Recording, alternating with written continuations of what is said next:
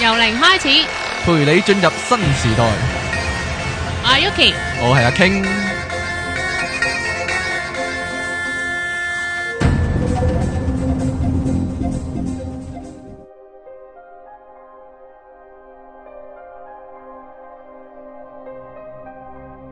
一二三，清 爆！點啊？Q 唔到咧。 好，翻到嚟 pop up dot com 嘅由零開始，我係出題傾。 誒我係 Yuki 啊， 好，系我係嘉賓子平啊，子平係啦，咁我哋請咗呢個三空竹谷嘅常客。不過人哋以為哎我哋，人哋以為我哋播錯嘢啊，賣晒廣頭嗰告句。子平啊，子平大師啊，上嚟啊，出題傾嘅節目，終於有呢一日啊，真係诶，終於喺竹谷诶，成日都去傾啲唔係有宗教問題 啊，係啦，有好多嘢清霸嘅問題哎啦。喂，首先竹谷係一個 forum 嚟嘅，類似 forum 嘅 forum 嘅前身，邊個竹啊？竹竹字室個竹。 JOKE JOKE 嗰個竹啊！哦，即係我如果我上網要點去啊？哇，好複雜啊！你識唔識用 Outlook 啊？唔識啊，咁唔得啦。啊咪誒公司用 email 唔 outlook 咯。哦，咁你你點啊嚇其實咧，我個 page 咧，我個 board 咧係有教學噶，哦哦，係即咩係點樣用 Outlook 上 Newsbook？咁好啦 Newsbook 係上一代上網嘅人用嘅嘢，newsgroup 啊，OK，係啊唔講啦呢個係。呢度係由零開始，係啦，呢 個由零開 你冇始。聽錯節目呢個唔係竹谷特別節係目嘅，係啦啦亦，都唔頭先嗰個咩清霸咧，其實係我相信係一個暗號嚟嘅，但係我唔知咩嚟 嘅，哦，咁你冇咁屬於我召喚術嘅， 所以我冇參與。 係召喚術確實係係召喚啲咩啊？不過講真啦，以前咧網絡界都有個咁嘅遊戲喎。咩㗎？就係我啱啱啱啱蒲頭嗰段時間咧，你啱啱蒲頭係有個遊戲叫召喚出體傾，咁點 咧？係啊？咁點啊召喚就喺你，任何咁你就走啊出就喺嚟。啊任何熱門嘅科林度咧，突然間講出體啲嘢咧，跟住第二個人就回佢話：你係咪想召喚出體傾啊？依家咁樣哦， 係證明你都算係叱咤一時啊！都冇講不笑。過你而家都識睇。你有冇聽過？呢個遊戲啊？呢個真係冇聽呢個冇聽 過啊！咁好啦，唔係嗱，我哋而家玩一個，我哋喺 Facebook 度召喚出體傾 咯。超一你樣太嘅啫易嘛啦！呢個 好啦，咁由零開始咧，今日誒錄啦，終於係到，終於錄啦係嘛，終於你都錄終啦於又翻嚟咯喎！係我終於都翻嚟啦。你消我有失咗啲，我好覺得你消失咗一季啊，直頭。誒一年咯， Yuki 小二姐，零一一咯 一季啊，同講咩？同大家講聲新年快樂 先。所以其實清霸係召喚你嘅，係啊個清拜召喚你清霸你召喚啊擺召喚你 Q 佢先召喚你嚟其實 Q。我都仲未知成個玩法係咁你點唔好講 樣。呢個我唔會講嘅喺 度。咁啊，我哋今日請到子平嚟啦，我有少少生疏添，有啲感動。你好耐冇開咪係咪？係啊有我有啲少少感生動疏啊，有啲咁有啲咁嘅機會。咁啊，因為我我同你啊識咗好耐啦，即都係係喺網絡上識咗好耐啦，係見 Q 嚟面就 Q 去第一啊次啦。係又係就係嗰個咩清霸活動係啦去，清霸活動就識嘅去相識我但覺係得你知唔知子平喺網絡上嘅評價係點樣啊？甚高係嘛？話佢貌似蒙嘉慧啊，一個男人點會似蒙嘉有冇慧聽啊過？佢哋係喺我面前講 先直頭喺嘅，你面前咁講。跟住第二日先走去 Newsbook 度講哦嘅你係咪應該係肥咗少少咧？以前水係腫，啊，以前係瘦啲嘅，所以就似蒙嘉慧。 唔係一佢個哋男係人。點會似蒙嘉慧？依家就似一個肥咗嘅蒙嘉慧。佢哋係咁樣理解嘅。 當你成塊面蒙住，剩翻隻眼嗰陣時，哦眼神似啊！佢哋係 話，眼神似蒙嘉慧 O K， 可能鄭伊健見到你都嗒嗒地頭，我唔唔講笑。係，我我話蒙嘉，慧， 我以為你話蒙住個頭係蒙住一個叫嘉慧嘅 人。 o k 好啦，好，翻嚟啦，好翻嚟，終於翻嚟。咁啊係啊我哋今日咧起咗個題目就叫神話故事嘅。嗯，咁誒，因為子平大師咧，即係好犀利喎就咁子平啦都係係啊，佢對於神話都幾熟悉啊。咁另外佢就識占星術啊嘛，呢個其實網上好多人都知嘅。其實我兩樣都想呢聽啊，我係啊哋可唔可以兩樣都？件事，兩樣都立都下揾咁機會講啊嘛。 好，唔係，我哋一間節目，唔係今日就主要講誒神話埃及神話先先啦嘅，咁之後就睇下有冇時間可以講少少占星嘅嘢喂啦。佢都算佢都算大行家咯，講占星係嘛？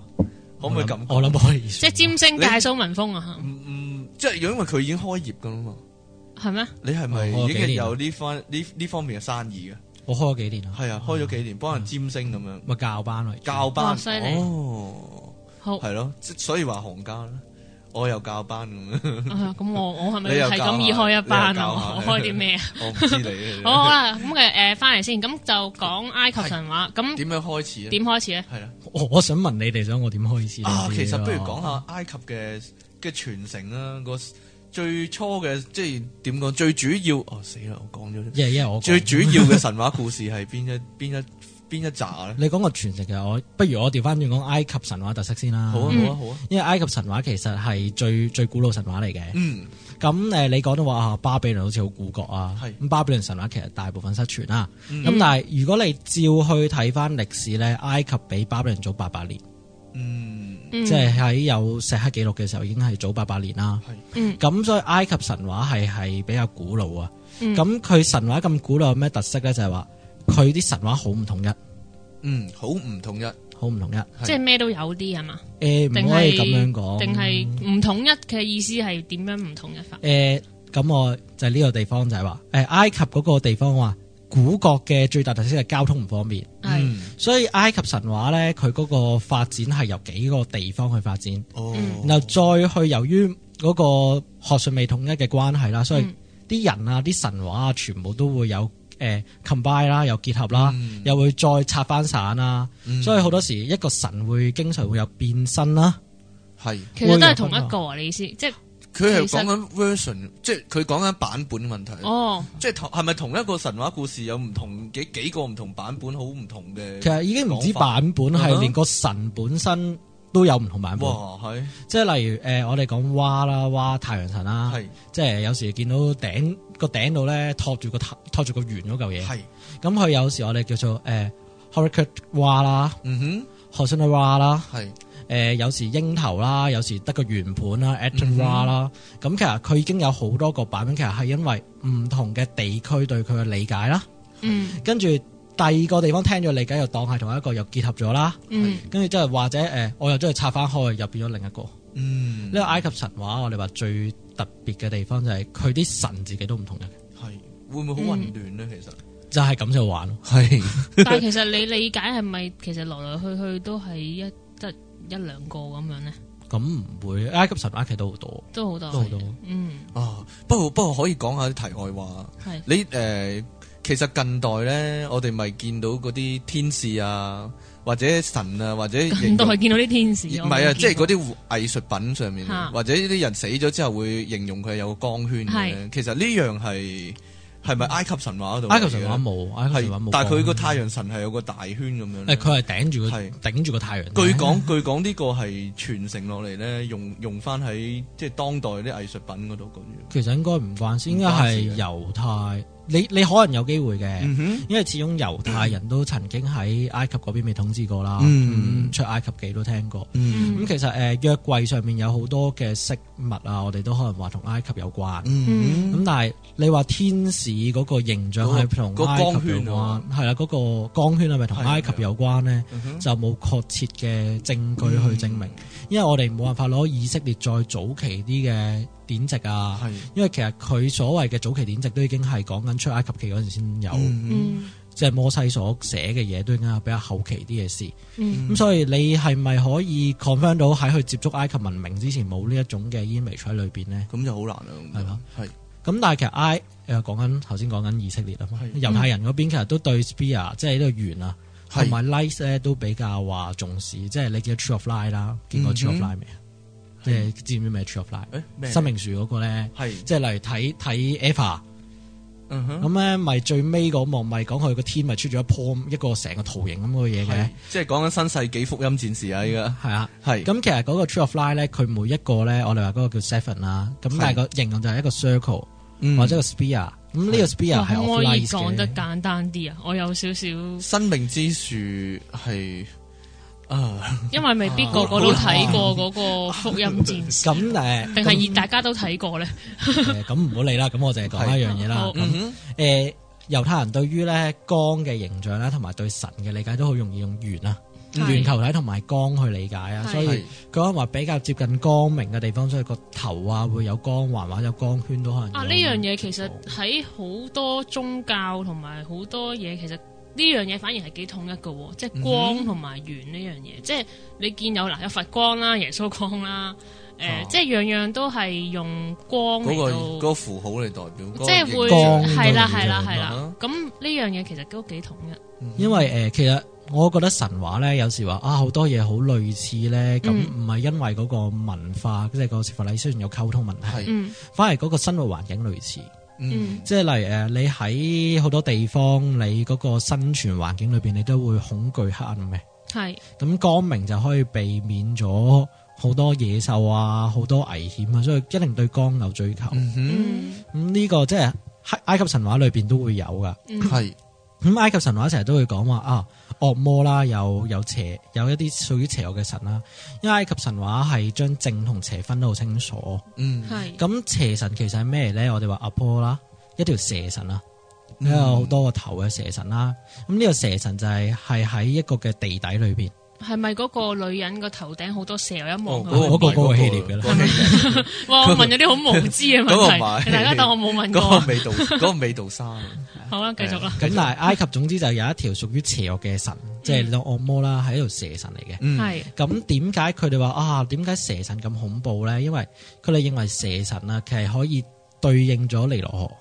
嗯哼，係咁尼羅河每一年都會泛濫咧，會阻礙到佢生活啦，同埋有時會好危險啦。嗯係所以佢哋都會比較恐懼於蛇神嘅。咁、嗯但係亦都知道泛濫之後咧，會容易造成咗嗰一年咧嘅誒收成啊，耕作收成比較好啊，嗯所以都代表咗死神啦、蛇神啦，會有呢個統治呢個環境啊。誒、嗯哼對豐收之神嘅情況，但係大家就唔拜佢，因為覺得佢會有殺傷力，嗯咁所以佢會嗰、個環境避忌啲乜嘢，恐懼啲乜嘢，就會變成咗唔中意嘅嘢啦。嗯咁、你中意啲乜嘢就會變成咗你對於嗰、個呃神話系統裏邊你會崇拜嘅嘢咯。嗯所以光咧喺以前環境裏邊啊，保衞自己家園咧，都係一個重要嘅概念嚟嘅。即係你要睇遠啲，你知道有冇嘢會侵襲你啊。咁、嗯黑暗之中有好多時都會有危險啊。嗯人本能就恐懼黑暗嘅時候咧，哼嗯對於光嘅追求啊，光等於咗係好嘅神，其實應該大部分神話都係統一嘅。嗯，佢係有即係誒埃及係有個光之神嘅，誒太陽神咯，就係太陽神係啊，喺叫咩名啊？哇嘛哦，就係哇，啊，哦，哦，其實太陽神真係度度都有嘅哦喎，即呢係啊個實有嘅呢個。因為到到見到太陽。系第日，係咯，因即為係度度都見到啊太陽。即係啊呢樣嘢又 但係你可以估計到我呃古代啲人咧，其實嗯點樣創作神話，好多時佢哋其中一個好大嘅原因就係佢哋要用嚟解釋啲自然現現象，嗯係啊，所以太陽會有太陽神，風又會有風神啊。不過咧，有陣時即係我即係我以以前聽一嗯哼啲神話啦，咁、就通常就個理解就係啊，係咪會唔會係古代有啲人曾經見過呢一啲嘢，跟住又即係講啲又唔講啲啊，或者亂咁講啊咁樣其實你可以咁理解。其實係嚇，係啊咁即係未必真係作嘅喎，可能啊唔知上幾廿代咁，真係有人見過，咁只不過係即係可能啊，我又講出嚟未必有人又或者信咧，有啲咁嘅講法咧，部分啲科幻嘅故事咧，嗯係咁講嘅，即係啲佢哋係認為咧，神話咧其實係一啲古代科技嘅記錄嚟。哦都有係啊啊，，即係古代可能科技好先進，啲人真係誒、呃可以有啲機器飛上天啊，嗯嗰哼，啲咁，但係就失傳咗嗰啲科技，咁啲人嘅記憶就係記得嗰啲係叫做神咯，嗰啲即即係係好以為高科技飛天嗰啲就人，係神啊咁類樣，似咯，或者好可以有好大能力啊咁樣咯，嗯。或者係啲解釋唔到嘅嘢係啊啦係啊，咁其實呢個呢，我曾經睇過本書都有講過個故事啦。嗯嗯咁誒有一班人呢，就去到即係就叫咩呢？喺架船度呢，嗯揾唔到地方，跟住流佢流浪啊，嗯，嗯哦，忽然間冧唔到個 turn 叫做漂流，漂流下啊，漂流咗去一個荒島度，係咁啊荒島得野人嘅啫。嗯咁佢又俾咗朱古力佢食啦，跟住誒佢又見到架船嚟到啦，啲人最好似好勁咁樣啦。嗯跟住之後誒，佢過咗幾廿年之後再去咧，就變流傳咗好多神話係關於佢哋。嗯，即係誒呃神話其實好多時咧就會同一啲誒咩有關咧？頭先講過有一樣嘢就係話同一啲自然現象有關，係啦，解釋咗唔明嘅嘢。嗯第二種就係、都係誒、呃解釋咗一啲即係頭先嗰個人去到都係一啲未明嘅嘢啦。嗯哼，咁第二個就係話誒用嚟去流傳嘅故事嘅神化，嗯即係可能個故事講下講下越講越流傳得廣泛，越講越傳傳說化。嗯，嗯，第三種係一種歷史上嘅流傳啦，即系就係堅堅嘅，例如希臘神話裏邊好多嘅，嗯哼，咁例如佢哋講緊一啲嘅英雄人物，嗯美化咗之後就變成咗一種嘅半日後人半神啦，係嗰啊啲啦，係嗯啊。啊，但係希臘神話咧，喺度講少少題外話，有一部分咧嗯係咁樣嘅。誒、譬如説咧，阿波羅咧，誒好中意一個僆仔咁樣，係就成日同佢玩嘅。係咁有一次阿波羅就掉同佢玩掉波接波咧，系咁就唔小心掟死咗佢。吓，咁結果嗰個僆仔死咗之後咧，咁就喺嗰個埋藏埋屍個地方咧，即係埋葬佢嘅地方就生咗棵花出嚟。嗰棵花就叫做百合花或者杜鵑花咁樣。吓係其實其實你有冇聽過類似故事希臘神話，其實好多係啊都係呢啲其實故事。誒、其實咧有啲暗示嘅，有啲暗語嘅，咩你可以理暗解示啊神話點樣嚟，就係、咧，其實古代咧某啲時候咧會有旱災咧，系嗰陣時就輕殺殺咗個人，就等佢啲血滴落去個土地度，咁佢哋會諗，咁會唔會即係令啲土地肥沃翻啊，啊或者即係製咗個嗰啲神咁，令個令個天咧就即係對啲人好翻啲啦，咁就會有豐收嗰年咁樣，類似咁樣。哦，即係所以有祭神呢樣嘢類似隱藏咗咁嘅古仔，所以好多花嘅名呢，就係用呢啲被犧牲嘅少年嚟到命名。哦，即係你意思話嗰嗰個人嗰個男仔原本叫杜鹃咁樣啊，類似或者 Lily 咁樣，哦百合花咁 OK 樣，係啊，其實希臘神話係都唔多，即係好多係解釋呢啲嘢。係啊，係啊，係啊嗯，係啊，即係算係誒歷史嘅記載，但係歪曲咗少少或者美化咗少少。嗯係啦，誒咁我想問一問啊，我哋而家即係你啱啱我一知道話要講埃及神話，其實我一諗啊諗起木乃伊，嗯係一諗就諗起金字塔，係同埋諗起嗰啲貓。咁硬係唔知點解呢個木乃伊側邊會有貓嘅？ 係係點解會諗起貓？係因為木乃有貓嘅木乃伊，誒唔係，我記得呢，我睇過一啲展覽呢，就係嗯誒話有一隻類似嗰啲咩玉誒定翡翠定點樣嘅啊嘅嘢，我就見過一樣嘢喎，即係類似陪葬品咁樣嘅，就係深烤類似。即係我我其實我就唔係好知，因 為貓形狀嘅物體，貓形象物體嚇啊或者有個有陣時有啲肉嘅玉玉做嘅玉石做嘅罌咧。但係嚇個蓋係個貓，即係個貓嘅上半身或者嚇貓啊貓嘅頭頭啦咁樣。係啊，嗰即係樣其嘢實佢佢本身有神係貓嚟噶嘛，嗯有個貓神有貓神噶嘛。係嗯咁誒，或者講翻最頭先啦，貓喺埃及神話裏邊都嗰個地位都比較重要啊。嗯咁嗱，頭先講個蛇神啦，嗯咁蛇神每一晚都會泛濫嘅，係即係唔係泛濫會想作嘅，嗯咁同埋有不死身嘅。嗯咁點樣可以叫做誒控制佢呢？咁就會由蛙每一晚咧都會落去討伐佢一次，太陽神太陽係神啊啊蛙啦。嗯嗯咁啊，你理解蛙就係一隻鷹神啦，頭上面有太陽嘅鷹神啦。咁、其實好多鷹神嘅埃及，咁係得佢個頭上面有太陽嘅啫。嗯咁佢每晚落去，咁點樣用方法去處理咗嗰隻蛇神呢？要將佢誒碎屍，係咁就會變成個貓，用佢嘅爪搲碎佢，哦你意思係個太陽神會變身化變身成一隻做一隻貓？哦係啦，就搲碎晒佢啦，係啦。嗯 Uh-huh 哼，咁呢個係喺呃誒死者草卷啊啦，或者叫死者之書裏邊比較著智名。者誒、之書係呃如果前幾年呢，大家有去過呢、個誒、呃大英博物館嘅展覽，嗯哦記唔記得邊喺個？嚟咗香港嚟咗香港嗰、個係，嗯咁佢、其中呢，有誒展出咗一份死者之書嘅頁，即係佢啱啱個揭正嗰頁就係見到有隻貓搲落去嘅，哦嗯哼沙草紙嗰個係啦，嗰、個死者草卷啦。啊哈嗯草卷就係指沙草紙記錄嘅嘢啊嘛。係咁呢個其中一個啦，咁另外誒、呃、貓咧，亦都有另一個神話啦係，就係講蛙喺年老嘅時候啦。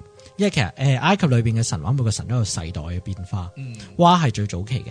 嗯哼然後我哋話 Osir 誒 Isis and Osiris 啦、Set 啦，跟住去到 Horus 啦，Horus 即係我哋而家所講法老神啦。係嗯哼咁啊喺蛙年老嘅時候咧，咁未將個權力交出嘅時候，人類開始由於佢哋嘅繁榮，開始覺得誒呃對蛙會比較唔敬仰啦，嗯開始佢覺得自己叻誒唔過佢啊受尊重，啊嗯阿蛙覺得自己唔受尊重，咁佢就派咗佢嘅左眼，其實有啲傳說叫右眼啦，係咁係出去咧就監控呢一班人發生咩事。嗯哼咁啊越睇咧就越火燒心，咁嗰只嘢就變咗隻誒舞獅，隻眼睛隻眼睛變咗隻獅子，係咁叫 Sekhmet。嗯哼咁啊佢就不斷咁去殺啲人類啦，咁佢由於係憤怒化成嘅，所以佢代表嘅詞會代表咗殺戮啦、嗯哼毀滅啦、同埋憤怒。嗯咁啊，埃及神每一個神佢都有佢代表嘅特性。嗯誒，佢同希臘神話最大嘅分別就係佢係以特性為代表，唔係以故事為代表嘅。嗯嗯咁啊 s e c o n 咪不斷咁喺度殺緊啲人啦。咁直到咧，誒、有一個誒、有一個神出嚟咧，就教導啲人啦，點樣去將呢件事去化解。嗯哼咁其實蛙當時都有啲後悔，都有要求佢出嚟嘅。咁呢個神叫 Thoth 啦，托特神啦。嗯咁佢係代表月亮同埋智慧嘅神。嗯啊，呢、個神咧就教佢將一啲嘅誒，我唔記得乜嘢生果，係應該係紅色嘅。某種生果，嗯某種嘅紅色嘅生果啦，再溝啤酒，就倒喺地下度。係咁 second 迷咧見到呢啲誒紅色嘅酒嘅時候，就以為係血嚟嘅，就會係奶啦，嗯咁話飲啦。跟住之後佢就會飲醉咗，飲醉咗就會唔記得咗呢個憤怒同埋仇恨。哦，咁嘅時候就會變成個 bless 啦，一個誒、呃代表守護啦，代表咗賜予啦嘅神俾誒、呃人類。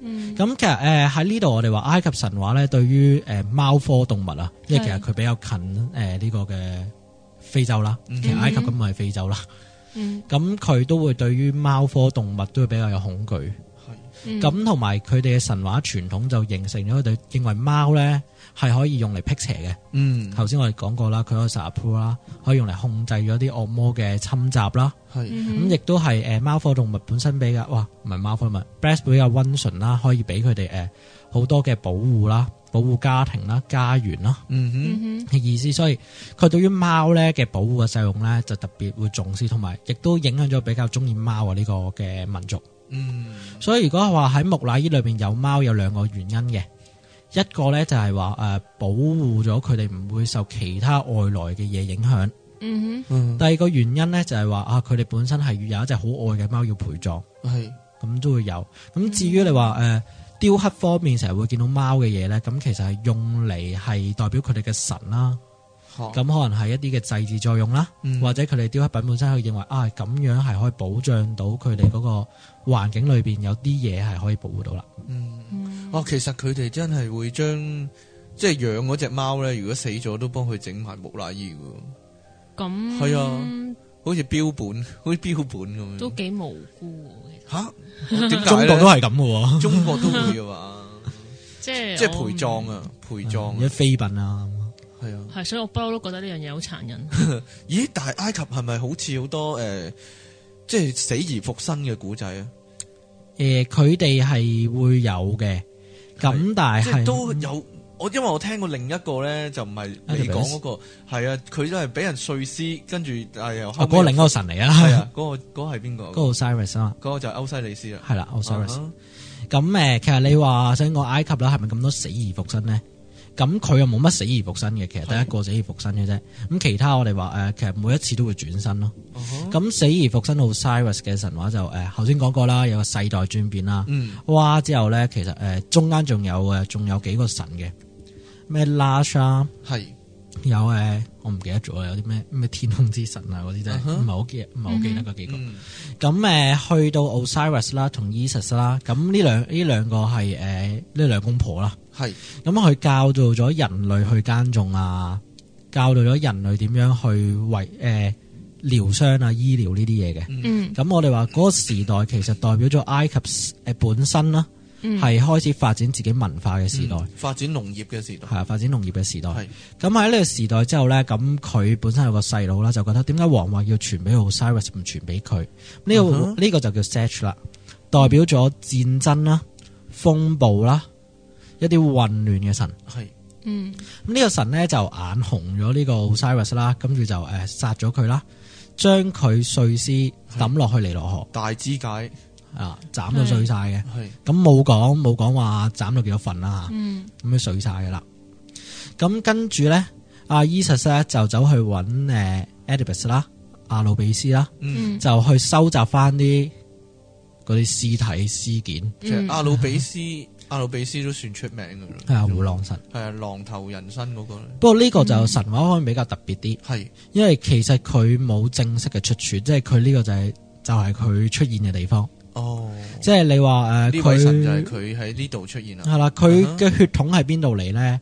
有唔同嘅傳說咯，有啲話係誒 Isis 嘅私生子啊，有啲話嗯係 Osiris 嘅另一個仔啊，但係其實正式嚟講，佢都冇話係咩，即係邊度出處。嗯，嗯，但咁係佢就係最先就係呢個古仔就出場，係啦係啦，咁點解佢會代表咗木乃伊之神呢？因為嗯胡狼啊，就有一個特性就會挖翻啲屍體出嚟食，哦，所以啲人就覺得佢同啲死屍有關。嗯哼，咁所以誒，呃佢代表咗可以處理啲屍體啊、肢體啊、肉體嘅情況。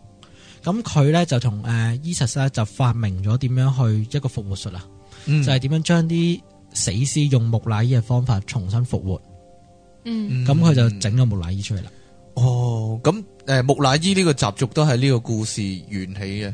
誒，呃其實你冇得話幾時完啊，因為你唔嗯哼知邊樣嘢先啊，哦，咁啊係，所以可能話佢已經有木乃伊，跟住再傳咗咁樣再傳作咗一個出嚟咁嘅啊故仔都唔知。嗯哼，因為你揾唔到邊件木乃伊啊，仲有同埋個神話係幾時開始有，你只有呢個神話。嗯哼，咁於是乎，歐西里斯後尾係咪又變咗點會地獄神，又變咗冥君冥王啊又變咗呢個太陽神咁樣？冇變太陽神，佢嗯哼係冥王嚟嘅，係佢係啊冥王佢係冥王。嗯哼，我唔怪得知，通常咧睇嗰啲誒製作木乃伊嗰啲畫咧，側邊梗有幾個係狼頭人身嘅人喺側邊負責做嗰啲，嗯啊，跟住佢負責咗木乃伊個手藝啦。嗯咁另外其實睇誒呢壁畫咧，睇 Osiris 咧比較容易留意啊嘅，因為佢個冠係比較特別嘅。嗯嗯，係點樣噶？嗯誒，哇，點形容好咧？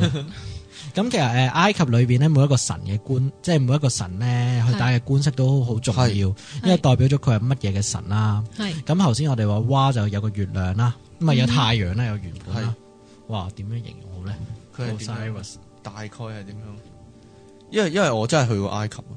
係咩？係啊係啊，如果你入嗰啲神殿啊或者誒陵墓入面咧，會點㗎？佢入面仲有一啲壁畫喺入面嘅，嚇咁就成日都會出現幾種嘢啦，例如象形文字啦，嚇即係甲蟲啊、眼睛啊，或者一個圈圈有個十字架嗰啲咧係，又或者一啲壁畫咯，就係、誒、都係呃多數描繪呢啲神話故事。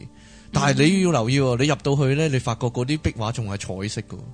哦係啊係係啊，好好犀靚利啊，係啊，吓诶、誒有蛇啊，又有呢啲鷹頭人啊，或者狼頭人啊，咁樣。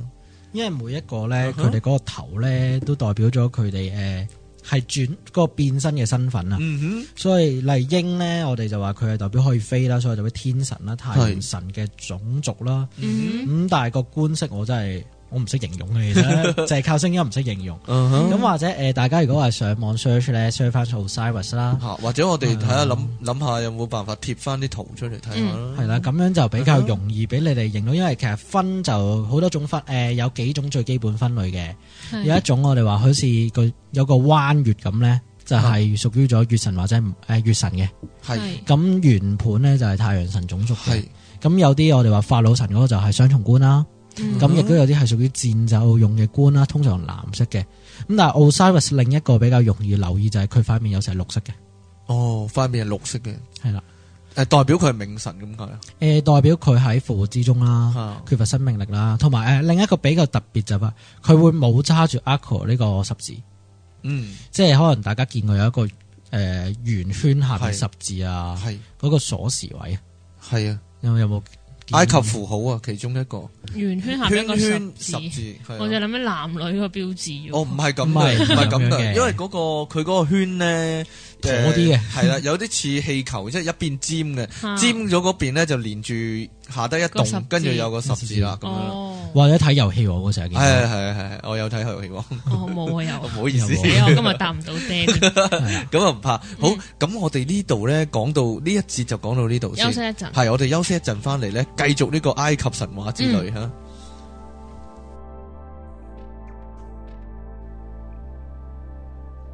Pop Up 網上電台，聲音全生活，一個接一個。我係由零開始嘅阿 King。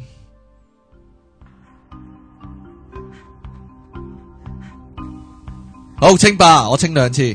好，翻到嚟由零 開始，Pop Up.com 嘅由零開始，我係阿 King。我哦 Yuki，好，仲有今日多個子平，係我係知係平子平其實都有認一個網台節目嘅，係咩？係叫異世界啊！咁大家有台嘅 有台嘅節目，咁大家有興趣咧可以講講，都係講類似嘢都咯，係講我係講神秘學啊嗰邊。係都係神秘學嘅嘢啦嗯，同我哋同我哋差不多啊！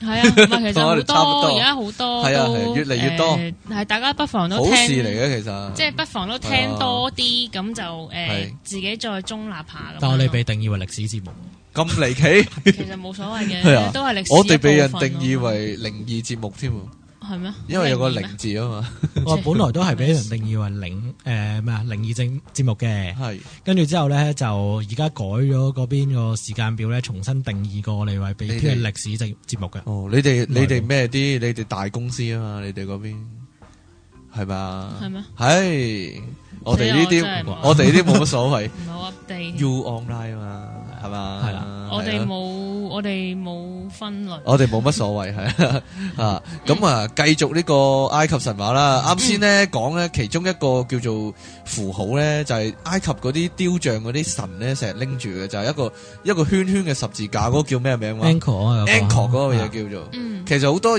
好多人應該見過嘅，因為嗰樣嘢咧，成日攞嚟做鎖匙扣啊，或者吊墜啊嗰啲咁嘅食物嗯嘅。，係啊，係啊，係其實啊。我初時唔知係咩嚟嘅，嗯即哼，係你見到幅圖就知見到我啦。就知係咩係啦。咁因為好多人嗰啲好多女仔咧，嗰啲耳環都用嗰個圖案嚟設其實計。我諗類似一個點講咧，你話男女嗰個標誌啊嘛，個女仔嗰個標誌啊係嘛啦，但係佢梗係有啲唔同咁啦。其實差唔多嘅嘢啦。咁嗯不過我我哋哋都據唔知點嗯啲哼不過據說咧，某個宗教嗰個十字架都係偷呢一個過去。哇咁真係有有人有人有一個咁嘅講法。誒咁，但係你睇翻，即係你啊哈你又係好難講嘅，因為你係啊唔知佢幾時有呢個咁啊十字架啊嘛。不過古代嗰啲文化有時會互相影響嘅都係嗯係呢個成日都會交錯影響。係啊好。咁其實咧，我想問一個問題咧，誒，我哋話埃及係最古老嘅神話系統啊，可以咁講。可以咁講。咁佢有冇影響到以後，即係例如希臘嘅神話咁樣？哇，希臘神話受佢影響好深啊，係啊，因為你呢、個應該咁講啊，希臘本身係受外界影響好深嘅民族嚟，嗯哼，即係如果我哋用翻佢個發展去睇啦，佢比較後期啦，可能一個文化發展有分早期文化啦，即係最古老文化啦，或者係誒中期文化啦，但係希臘其實佢唔屬於最早期。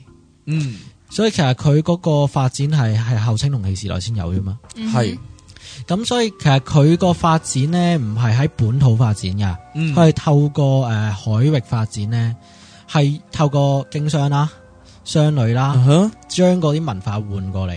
嗯啊所以誒頭先我哋話神話係講緊一啲未知嘅嘢啦。咁佢哋嘅太希臘人就唔係太重視神話，啊，反而重視哲學去解釋未知嘅嘢呢？嗯點解呢？我哋有成日都咁樣去理解希臘哲學嘅前身，就係、一大班人喺出邊旅行完翻嚟啦，就翻嚟谷埋一齊講古。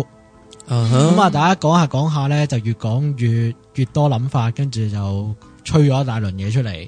嗯哼咁邊個覺得啱聽呢？咁啊走去跟佢聽啦，就覺得啊佢叻，佢好叻啦，就不斷咁講嚟講去，講下講下就變哲學。嗯，日哲學係希臘就叫討論式哲學就係咁解。就係傾出嚟嘅，係啦，係啊，咁我哋誒講下埃及仲有啲咩比較著名嘅或者比較精彩嘅神話故事啊！我因為我我睇過你咧喺網上面講過一個古仔嘅幾精彩喎，呢即係個兩個神相鬥，呢個我哋嗰個十八禁嗰個。係啊係啊，你講就照講啊，啊冇所謂啊，即係兩個神要誒點樣打過你死我活但係關十八咁咩事？啊！你聽佢講我我啊，呢個我精彩啊呢我落個個 a r 先。誒、嚇以下內容十八禁同埋有 BL 傾向， B L 即係咩啊？男仔同男仔有嘢咁樣哦，啦啊請各位婦女注意。哦，OK，嚇。咁誒頭先講過誒、有係 Sesh 啦，Sesh 誒將阿啊 Osiris 殺咗之後啦，咁佢成為咗一個嘅誒、一個神啦，係，即係當時我哋話嘅王者啦，得到王位啦。嗯，咁誒、我哋話呢個時代好多時喺埃及叫做混亂嘅時代，應該打緊仗嘅。嗯，咁直到去另一個時代出現就話 Horus 出現啦。嗯，何老師啊，何老師啦係咁啊法老神啦。咁誒呢個神咧，咁佢要去復誒復翻自己正統嘅皇位，因為佢係 Osiris 個仔。嗯，咁佢咧就要求同呢個嘅誒呃 Sesh 決鬥去搶奪皇位。呃嗯。咁誒佢決鬥咗好多次啦，包括咩誒斬首啦、誒跟住誒跟住慢咗啦，好多嘅戰鬥啦。系咁有試過咩積積唔知嗰啲草鹹嘅個積嗰個蘆葦，系咁啊都有多。咁其中最著名斗积芦苇啊，即系係啦。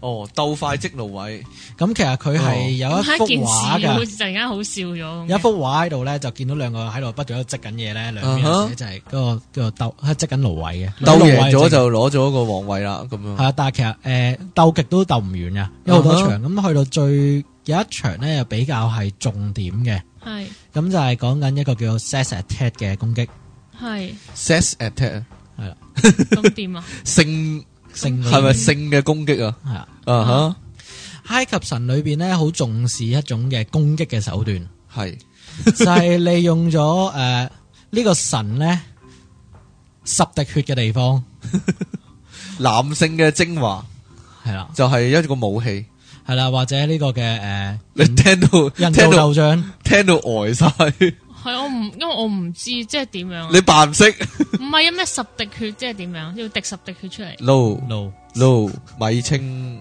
米米左邊個米字，右哦邊個清字 OK 係咩？即即係最係富蛋白質嘅一個係啦一樣嘢。即係呢個人體豆漿，係啦，係嗯啦。蝌蚪或者吓，係咁咧咁點樣啊去攻擊對方嘅啊哈，點樣可以攻擊到對方？攻擊嘅手法，我哋會用另一個嘅角度去試圖俾一個印象大家。係咁而家係一個西部嘅時代，係。係兩個槍客拔槍，係然後準備攻擊 對方。呢個唔係，咪住，哇！呢個你講緊真㗎，個神話真係咁個樣㗎，神話係咁啊個神，話真係咁啊個。神話係咁。我睇到呢方面資咁料搞嘅笑時候，嘅呢個就好都似假打個個突 誒，呃如果你翻翻去一開始個個定義位咧，就係真嘅。點解咧？因為誒，佢哋對於生命力其實都冇辦法理解。嗯係所以佢對於呢種液體咧會有特別嘅崇拜，有認為係代表呢個人生命力嘅誒分享啦，生命力嘅傳承啦，所以代表新靈魂嘅誒一種嘅複製，哦嗯 Ừ. 咦？點解反而唔係血先係代表咧？即係血冇辦法生到仔啊！係哦啊，係咪好奇妙啊？可能佢哋即係你唔好當古代人 啊，或者哦我又冇諗佢哋唔識即係做呢樣嘢，嚇係會導致生 B B，佢哋一早已經知噶啦。而點解會咁咧？咁佢哋冇我哋研究，即係科技咁冇發達，啊 DNA 呢個理研究解，研究唔到啊嘛。咁佢就覺得呢樣嘢好神奇咯，或者有神嘅力量咯。哦所以佢認為咧， OK 將呢啲哦都幾兒戲，蛋白質喺誒喺人哋身上嘅時候，呢啲蛋白質咧會透過魔力咧滲透入去佢人誒呃呢、個神身體裏邊嘅血管裏邊，然後就會得到咗嗰個位置嘅靈魂啦，搶奪咗佢嗰該位置嘅控制能力，嗯，哇！真係例如呢個真係神話喎！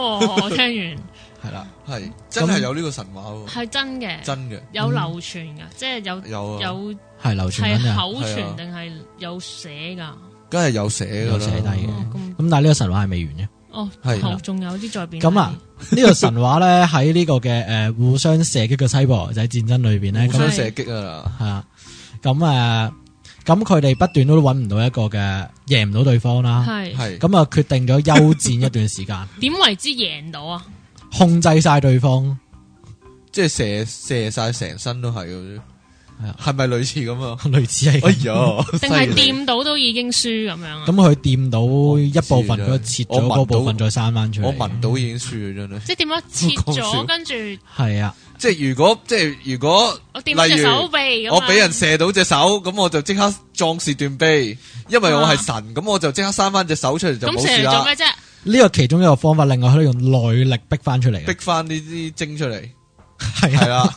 咁有咩？咁我嚟做咩？係啊我識點先生翻出嚟？後最尾點贏咧？誒，呃如果要用我講翻頭先答埋個問題先啦，要射得快過佢夠，同埋射得過多，哦，即係要佢生唔切之前就係已啦經就覆。蓋晒覆蓋佢啊佢全身。啊啦。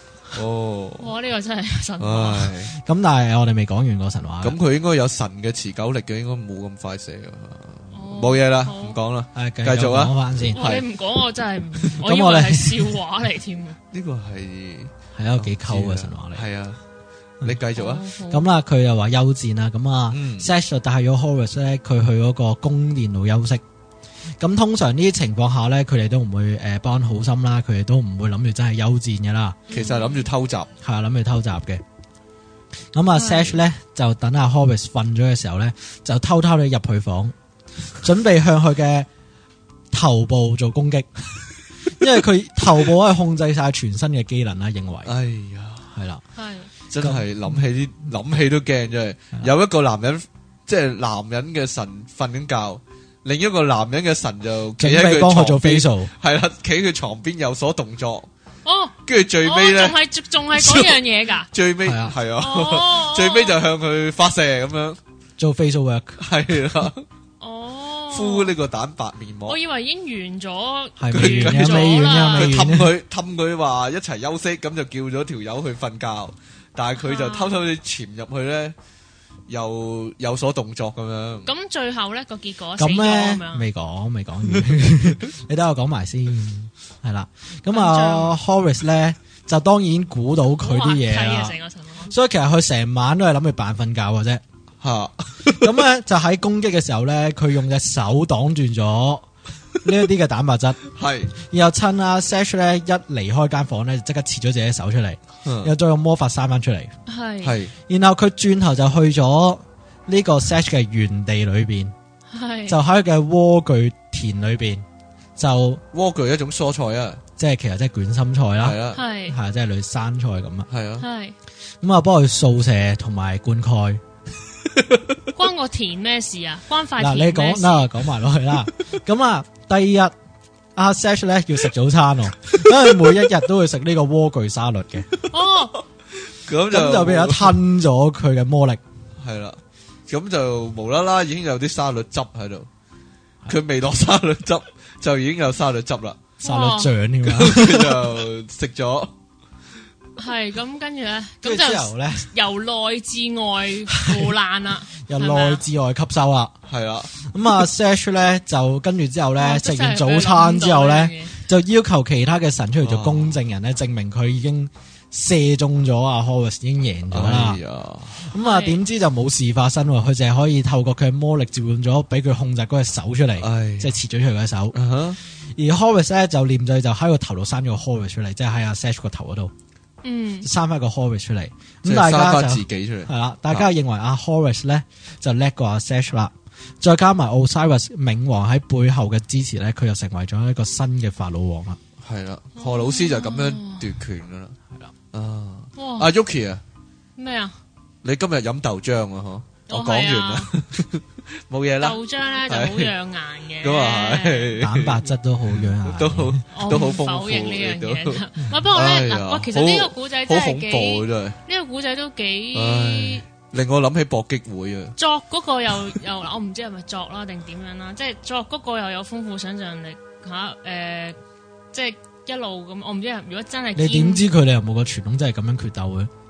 咁，我諗嗱，神好細路仔，好細路仔玩即法係啊兩，你真係就嗱，即係兩個神，即誒係走去鬥積蘆葦喎，你成件事好似好啊好，不過好多神話都有呢啲傾向，好離奇。即係同你鬥跳樓梯、鬥跳得多級啊咁嗰或者或者啲，你你其實研究好多神話都都幾種啊，嗯都幾起碼種。但系我都睇到一個咁嘅現象，就係咧有部分神話嘅故事啊、情節咧，都好唔合理係。幾幼稚啊！直頭係幼稚啊！直頭講到你好難講係嘅，啊因為你現代人係冇辦法理解古代人嘅諗法嘅，咁啊係同埋佢哋可能覺得幼稚，即係可能我頭先講啦，誒、蛋白質嘅威力啊啦，哈咁、其實以前嘅人真係好認真去諗嘅喎，嗯即係佢覺得哇點解佢可以，即係佢哋重視血統啦，點解個血統可以繼續呢？就係、透過啲蛋白質。嗯咁佢哋一定係重視呢樣，因為你就算我俾啲血你，你都生唔到我嘅後代血嚟噶嘛，係。所以佢哋都會對呢樣嘢非常之重視。咁、啊！但係佢哋又聯想唔會會有將女人列為一個，即係其實係要即係要配合先可以生到小朋友噶嘛。即係但係往往都係忽略咗女人嗰 part。但係因為女人嗰啲嘢喺入面啊嘛，咁就但係男人嗰啲係即係唔喺入面處理嘅時候，你自己嗯見得到噶嘛。女人女人嘅卵子，你你我諗好後期嘅人類先至會知道係有呢樣嘢誒哦誒誒，其實咧呢一種喺其他嘅情況裏邊都會有嘅，例嗯哼如喺煉金術裏邊啦，都會有量精液啦，同埋嗯用女性嘅分泌啦，嗯係我唔知叫咩液啊真係。我唔知嘅分泌啦，佢誒製造咗啲人造人啦，嗯哼啲人造生命啦，嗯喺日本裏邊都有誒金元啦、金液啦、金液即係精液啦，係同埋女人嘅銀液啦，係咁都係代表咗好特別嘅分泌嘅喎。其實其實講緊嗰個女仔嘅分泌，其實係即係就係例如說誒，嗯即係親熱嘅時候，佢會濕潤咗嗰啲啦，女人就係係啊係啊係啊嗯係嗰啲。其實但係其實佢哋都係未未真正捉到嗰個重點啊嘛，因為佢哋因為應冇科學，因為未未抽得到個女人嘅卵子出嚟，或者就算。有佢都冇咁嘅科技，即係例如要嗯顯微鏡先睇得到嘅咁樣。嗯啊，不過我有少少誒，真係題外話啦嗯哼呢個。咁因為咧，其實我我呢，不過我唔記得咗個來源喺邊啦。咁就係類似一位朋友同我講啦，咁就話誒、呃其實神咧誒、從來都冇誒、一個特別嘅，即係誒、呃性格或者點樣，嗯即係佢就係、佢就真係咁幼稚嘅啫。呃誒、嗯去，因為誒、呃啊點樣講呢？就點樣帶呢個話題出嚟咧？就係、當時就話啊，其實誒啲、人係話猛咁話你誒、呃有誒、呃做完啲衰嘢啊，個神會罰你啊，或者點樣？咁當時個朋友就話你都黐線嘅咁樣，即係其實誒係、所有神嘅反應咧，其實係人，你哋人嗯哼你哋係你哋人去放落去。係啊係啊，即係其係啊實等於嗱，舉個例就係、其實你 嘅狗仔誒、呃肚餓唔肚餓，或者點樣啦，或者佢嬲唔嬲，其實係你嘅人某程度上將你嘅情緒放落只狗度，投射咗落去。係啦、啊咁就覺得啊只狗嬲啦，或者只狗點樣點啊啦，其實佢係冇人嘅性格，係係啦啦，，人佢嘅未性格必有係人你覺得佢有，係啦，係啊或者佢誒佢小氣啊，佢嬲啊，妒忌啊嗰啲嗯哼咁樣，其實都係可能人放落一啲神上邊。係咁所以頭先當你講到話神好幼稚，走去鬥蘆葦， 即係鬥呢啲好無聊嘅嘢嘅時候咧，我嗯就突然間聯想到我呢位朋友講嘅呢一番説話。咁呢個我哋話叫神話嗰個創作性啦。係咁但係誒，你嗰個朋友講法其實我哋話將神當做自然嘅一部分。係嗯咁我哋認為神冇神格啦，咁但係去到我哋講神話係用嚟解釋咗一啲自然現象嘅時候嗯呢，好、容易人格化嘅，係咁係就會變成咗呢啲嘅神話嘅創作咯。即係例如誒落雨就係嬲咁樣，係誒啦泛濫又係嬲咁係樣。啦，例如係咯，地震係因又係為神嬲咁嬲或者神係啦喺係啦度發係脾氣啊，打風又係咁係樣啊類係啊，似咁即係其樣咯實係將人有一啊啲或者情將吓將啲天氣啊或者自然現象同人嘅情緒連結埋一齊，嗯因為佢唔明咧，即係例如誒，你你個人嬲我都係氹翻你啊，但係佢而家咁樣搞我哋應該點處理呢？忽然間咁樣落雨法，我哋好大鑊㗎喎。嗯咁、我哋要諗方法處理咁。咁我哋唯有安撫佢啦，咁、嗯我哋自然就會覺得佢係嬲，係嗯就會有祭神啦就會哦，即係其實啊又真係咁樣嚟嘅。係啊，有一部分係咁樣嚟啦。好多都咁嚟嘅。但係係啊其實會唔會係其實你唔使氹佢，佢都會有冇錯啦，因為天然現象其實係一個循環咁嘅啫嘛嗱，但係佢哋唔講明咗㗎嘛個重點啦，你講我又咗重講點咗個啦。重點，系啊，我我成日會舉呢個例子嘅。係好多人呢就話某個人病咗，咁係好多人祈禱，咁於是乎佢睇醫生啦，咁佢又好翻啦。係咁係咪祈禱嘅作用咧？誒，祈禱未對我嚟必講個係信念一樣嘢噃，咁真係未必噶。例如說啦，以前古代啲人呢，見嗯到日食呢，佢哋會好驚嘅，係佢哋會喺下低打鑼打鼓呢，打走打打走個走個天狗，嚇咁個太陽就出翻嚟啦。係你估你唔打鑼打鼓個太陽會唔會出翻嚟啊？日食咁樣，都會嘅，咪就係咯。但係啲以前啲人就係唔夠姜，佢唔打鑼打鼓咯。因為覺得要啊每次做啲嘢，係佢覺得每次都 work，咁於是乎就以為打鑼打鼓嘅後果就係可以整翻個太陽出嚟。嗯同埋佢哋唔明啊嘛，即係俾個人嚟講，其實都會嘅。你唔知道自己跟住點做好驚嘅時候，你都要揾啲嘢俾自己做，嗯，就等自己心安理得啲，都會㗎。啊或哈者覺得自己好似做咗啲嘢，希望幫到手。啊，誒咁啊，不如我哋翻翻嚟誒呢個埃及神話嘅古仔啦。啊，我知道仲有一個呢，就係、誒、類似最後的審判或者一個死者嘅審判嘅古仔喎。埃及死者嘅審判，誒、係啊，呃死者審判我哋話馬啦，馬嗯哼呃係一個好重要，即係誒呢個神呢嘅形象係點呢？诶、通常你見到有一個女神系诶、誒半踎喺度啦，嗯嗯咁啊诶展開雙臂就係翼嚟嘅，嗯個頭上面咧有一個嘅冠飾上面有兩條羽毛，我哋話叫呢個馬，嗯哼呢個叫審判嘅女神，系，佢系咪彈琴噶？佢展開雙手 點彈？哦，佢唔係彈琴嗰個，彈琴嗰個 Hatter，Hatter 哦，嗰個係係第冇二個有女神。嗯哼，咁誒呢個女神咧就會去做一個嘅審判嘅過程啦。嗯，咁人死咗之後啦，佢會分成咗好多嘅部分，主要分成五個部分啦。係咁誒，咁嗰幾個部分啦，其中有一個你話叫卡，啊卡係，咁誒一個叫巴巴係嗰個烏鴉啦，係烏鴉咧就會將佢啲卡帶入去陰間，變咗馬卡，麥卡係啦，馬卡咧，咁啊就係其實即係心臟嘅位置。係咁佢去到咗呢個嘅冥界裏邊，會透過咗誒呢個馬啦，將呢個心臟喺天平上面稱咗佢，同係佢羽毛去稱。咁睇下一邊邊擺個心臟一邊擺羽毛，係啦啊。如果個心臟呢係有罪嘅，咁就會好重嘅，嗯，咁就會跌咗落去俾鱷魚食咗。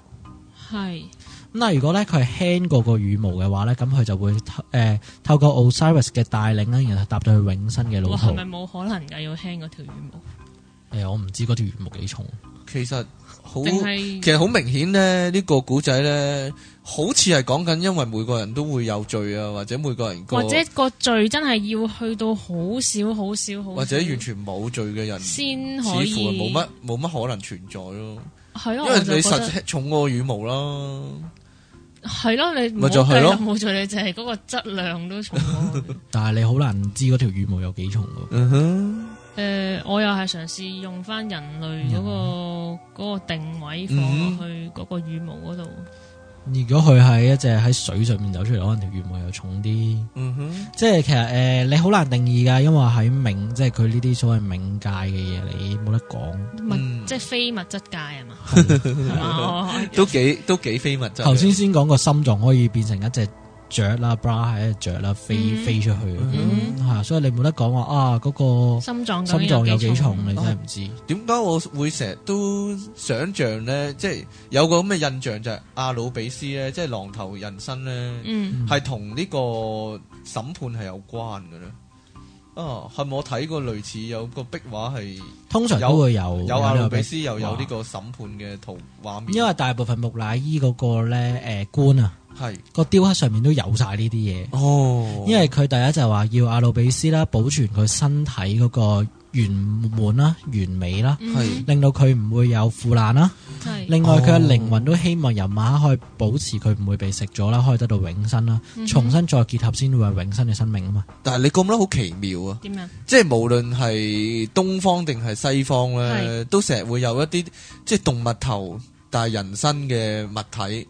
哦，係啊，即係例如我哋中國嘅牛頭馬面又係同死亡有關嘅咧。嗯其實埃及又有一個咁嘅古仔，係咯，埃及最多添，係咯，係咪？埃及三個好全部都都幾係奇妙啫，其實會唔會講緊同一同一個人嚟？即同係一樣有啲嘢似集體潛意識喺度作怪咯，即係嗯啊，係咯不過我仲有少少問題。嗯哼埃及其實令我諗起嗰啲咧，類似因為我睇《盜墓遺城》啊，係我睇好少戲嘅，咁咧類似有啲咒語咁樣嘅嘢嘅，哦，即係埃及嗰啲咧係哇，嗯唔知點樣誒念一句嘢，成扎嗰啲昆蟲走出嚟啊啊，累死你啊！但係係其實最出名就係咧埃及嗰啲墳墓啊，嗯哼，帝王谷嗰啲墳墓咧嗰，啲魔就法咒係係啦啦，，其實講嗰埋啲係係係咩嚟嘅？即係啊啊，唔係唔係每一個神都有一套咁嘅嘢可以去去，共通嘅嗰啲有，係啊我唔有有人話咧，佢哋即係落葬嘅時候咧，封個封咗個陵墓嘅時候，就留低咗啲咒語喺入面。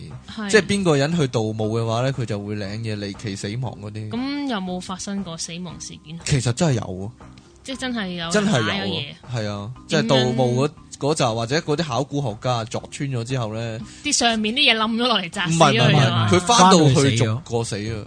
哦即係係啊一年之內定係好短時間之內就科逐個學死就話晒佢哋嗰啲壁畫咧就係有一啲毛菌。係你喺呼吸嗰陣會吸咗啲毛菌，就會令到你個肺咧就慢慢咁樣，慢慢就呼吸唔到。係有人話係有啲病毒留咗喺入面，封住咗，同空氣隔絕咗，所以一路保存到。如果佢一接觸到空氣呢，就會開始活躍啦，就會入侵人體咁樣咯。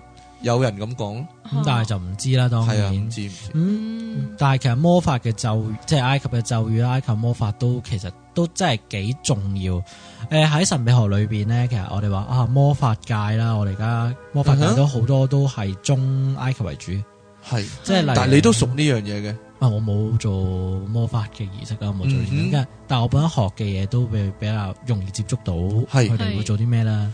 咁例如誒、呃我本身比較比較接觸得多 OTO 嗰邊啦，即係係 f e r i m a 嘅組織啦，都係以埃及為中心。嗯，咁例如誒高登當都有埃及嘅體系嘅，咁所以其實呃埃及都係一個現代去睇翻都係魔法比較影響得重要嘅地方。嗯哼，咁埃及本身嘅魔法啦，其實係講緊一個神啦所擁有嘅能力。嗯係，誒、佢哋叫做語言嘅能力啊，嗯語句能力或者文字能力啊。嗯哼咁誒、我哋唔好由魔法嘅角度入手嘅時候咧，就由一個政治啦或者民族習慣嘅角度入手嘅時候咧，我哋就話其實呢一種係代表咗呢個人嗰個級別階級觀念嘅諗法。嗯，佢寫一句嘢講一句嘢，可以控制咗所有嘢成真啦。一個皇帝。咦，我哋香港都有一 個喎講句嘢，我成個風球冇咗嘅喎。其實誒、呃中國都以前都有呢啲嘢嘅，係例如拜字教啦，聽過未？拜字教誒冇啊，我冇咦咦，你講下，咁、其實中國以前咧道教係叫拜字教，係，即係即係畫符嘅，唔係誒，呃佢哋書法其實同道符係有關係啦。係，係咁但係誒點解叫拜字教咧？因為以前啲人咁樣形容佢，嗯佢係、因為得佢哋係一班識字嘅人，哦所以佢哋，會將啲字咧就會將佢推高為誒酬神啦，嗯哼，嗯誒同、神溝通嘅方法啦，誒、嗯，或者有同神遇嘅能力啦。係咁我哋話，所以佢有飲符水啦、燒字啦、祭祀嗰陣要用啲字寫上去啦。嗯，因為其實本身誒喺中國嘅傳統裏邊啊，史官啦、誒、控制文字嗰班嘅高高等文學分子啦，嗯哼係，咁都係屬於咗祭祀嗰班人。嗯，因為史官本身係祭祀用嘅，喺最古哦代嘅中國裏邊，咁、嗯即係再同後燒嘅龜，殼有關，燒龜殼都係啦，係啊係啊，燒龜殼有關，甲骨文嗰啲都會係啊。嗯咁所以誒、呃其實好多地方咧，當嗰個民族咧分裂得比較階級階級分裂得比較犀利嘅時候咧，係都係話文字係會比較屬於咗比較高層嘅人擁有，所以佢哋通常都好似有神力咁樣。嗯哼，所以一個誒、哦呃高等嘅人咧，去講啲嘢你一定要去做，因為會成真啦。因為好似有魔法力量啦，寫低嘅嘢就係法律啦。嗯，咁喺追隨翻呢個傳統啦，埃及嘅神話裏邊啊，所有嘅神創造方法都係講講出嚟講出嘅嚟，係。就有噶啦。講出嚟就會就會有發個生㗎啦能力噶，有個力量喺就會發生㗎度，啦係，係咁但係當然，佢講出嚟都要有背後有冇能力去支持啊嘅。嗯咁呢、哼，個就係黑卡啦，黑卡啦，黑卡，就係講緊誒佢哋本身嗰個魔力有幾大，嗯，咁就可以令到嗰樣嘢有成真嘅影響力啦，有幾強啦。嗯咁、只有誒、呃如果寫落嚟就威力更加大。係，咁只有誒、呃法老王啦，同埋祭司啦，先至可以擁有呢一種魔法嘅能力。所以咧，其實咧，我成日會諗咧，係古代你以為啊，我哋以為啊，古代嗰啲人嗰啲魔法係咒語咧，係其實可能嗰句说話咧係係佢哋嗰種語言講嘅一種普通嘅说話，即係例如說诶、呃要有火，其實佢就咁講個火字啫，但係因為係佢哋嗰種語言我哋唔識聽，所以我哋聽起嚟覺得係咒語，唔係，但係嗰個類似咁咁都要睇翻樣。個結果嘅。佢話啊嗯要有火就有火，即係自動會出嚟，係咯咁就係個魔法效果咯。咁當然呢啲係咪真係真係有咧，就好嚇難去講，因為呢啲始終叫傳說啦。嗯嗯咁如果用翻現代魔法係咪有咁嘅影響力咧？咁我就不便喺呢 度咧就講話係咪有，即係誒無論話信又好唔信又好，因為始終觀眾自己即係聽眾自己會有諗下啊信唔信魔法存在咧。哦，其我實我其外國實就叫魔法咯， Magic 香咯啊係香港或者中國嗰啲叫咩咧就叫做誒法嗰啲術。法術，即係道士嗰啲嘢啊嘛。但係其實我係真係有機會會揾到類似嘅人上嚟嚇講點咯，樣啊？即係魔即刻法我、要火咁樣。白魔法啊嗰啲咁樣。喂 Magic 啊，係啊哦啊，其實魔法啊，魔法嘅定義都幾都都幾廣泛。嗰啲咧咩半夜三更對住個鏡批蘋果嗰啲又係魔法嚟嘅 喎，即都係幾係啊嘅嗰嗰啲，啲叫傳聞咯，啲係啊，啊，嚇即係啊呢啲都係話又話咩將咩情人節將啲玫瑰花袋喺個身度。嗯哼，嗯，咁嗱，臨到尾聲咁滯啊，我我仲有個神話埃及神話嘅問題問一問喎。誒，其實咧我哋都好熟悉埃及有樣嘢就叫獅身人面像啊，嗯有冇關於佢嘅神話故事其嘅？實獅身人面像係好早啊，嗯哼，因為佢如果你睇翻先人面像呢個發掘咧，你都發現佢仲早過金字塔出現，係我都有聽過呢個傳聞。所以其實佢嘅神話就失傳嘅。嚇咁、但係佢嘅神話亦都代表咗守墓者，哦係，因為佢係用嚟守住冥界同陽界之間呢嗰道門。咁、嗯，但係佢正式嘅故事啦，佢流傳咗咩 story 啦，就一係失傳晒即啦。即係問人哋三個問題嗰個係嗰個希臘㗎，佢後來先有嗰嘅 個，希臘㗎。係啊，嗰個係咩後問。人三個問題啊？即呃系诶、呃有乜嘢動物係晨早四隻腳，晏晝就兩隻腳，但係夜晚咧就三隻腳嚟行路嘅， I Q 題嚟㗎，類似咯。如果你答唔出，就會食咗佢啦，俾嗰個獅身人面邊個問我啊？係嗰個一隻獅獅身人面有翼嘅，但係希臘嗰個特別之處就係有翼啊嘛，其實呢個係希，即係你頭先講嗰個係希係啊臘版本嚟嘅，係啊希臘埃及版本係唔會問問題冇呢個，問題係啊。應該就係殺咧。問都唔問啊就殺咗。其實我覺得係嗰啲希臘人啊，去咗埃及見到我都覺得係翻嚟係啊傳出嚟嘅。係啊，嗯啊！但係你有冇聽過個傳聞就係、诶呃、獅身人面像嘅地底咧，就係、嗰個圖書館咧，就係、嗰、個。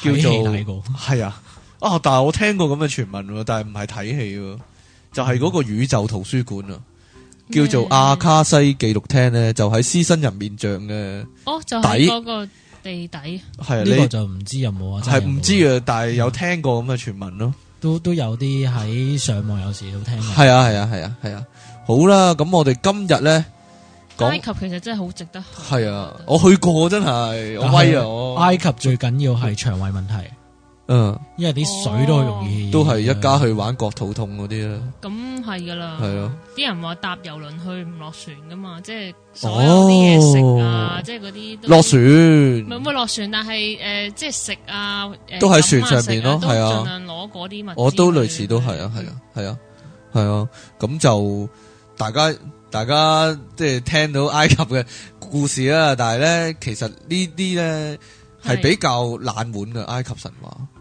哦，其實我你你對未聽過可完全我未聽過，但係啊係我就即係我反而係一路都覺得嗰啲金字塔同埋獅身人面像係好，吸引嘅一樣嘢即係我覺得好犀利。你嚇，你冇可能喺咁耐咁耐以前係憑人手去做一啲咁樣嘅嘢。但係你有冇聽過呢個傳聞啊？呃邊個？即係臨尾啊，誒金字塔係點起咧？其實我一路都唔信啲人話係外咁星人樣起㗎用嘛嗰啲碌上去，你有個傳聞係講咧，外星人都用聲音嚟起嘅。點樣啊？诶、例如说啊，嗯有一个好高能力嘅人係喺度嗌就出声，系啦，讲嘢，係啲石头升起，跟住就疊成一个金字塔咁样咯。咁你又啱翻頭先講埃及嗰個魔法係點咯？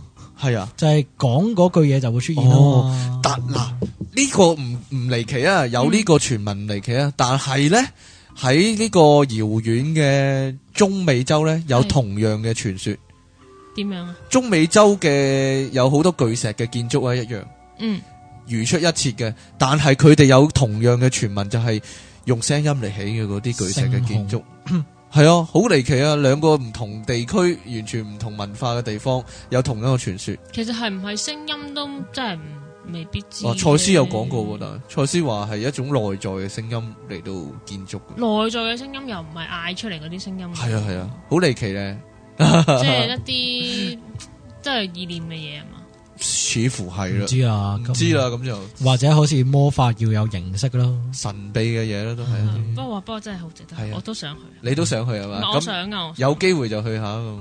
係我驚啲金字塔會冧喎，因為係我真係驚啊！其係實咯我好冧咗驚咪冇咧得，睇咯。我好驚誒，好快冇得睇落雪，或者好快冇得呃睇誒嗰啲，即係好多自然嗰嗯啲咩啲誒嗰啲叫咩啊？自自然景即象係係啦，自然景象咩梯田嗰啲都唔知啊自然遲景啲會唔會有，嗯嗰哼，啲咩落山大佛嗰啲又未唔知有冇。好啦，咁我哋今日嘅節目時間差唔多啦，過晒鐘嗯啦。咁希望啊 Yuki 小姐你點啊集集都喺度啦，以後盡量啦。好好多聽眾好掛住你。嗯啊其實唔係嘅，係好多人咩都啫覺得我問啲嘢低能，唔係啊，跟住又話誒炒我晒成個節目啦。咁同埋我哋今日好多謝子平啦。嗯係咁你係咪仲識啲占星術嗰啲咁嘅嘢？哦，都呢個犀利，呢個犀利。咁我係啊，咁我哋可以遲啲又講下。遲啲好唔好講啦，好啊，好好啊。，嗯咁我哋今日節目時間就差唔多啦，咁啊，大家同大家講聲拜拜啊啦，拜拜啦，嗯你哋拜使唔使拜再清霸一次？好 啊，嚟嚟嚟嚟嚟，臨尾節目再清化一次啊，嗱，你你夾埋啊，我你唔會夾埋啊，我咪我我講翻等佢哋 Q 都 Q 唔唔係，到我啊，就咁咯。我我話好啦，我講拜拜先好啦啊，留翻俾你哋兩個好啦。，一二三，我哋清吧， 你你嚟啊，你你嚟啊，清白。唉，好好難得有機會一齊喺度清好化命，點啊 Q 唔到你你哋，好條啦，拎一定要拜拜嚟捉過。係一定啊，好，拜拜。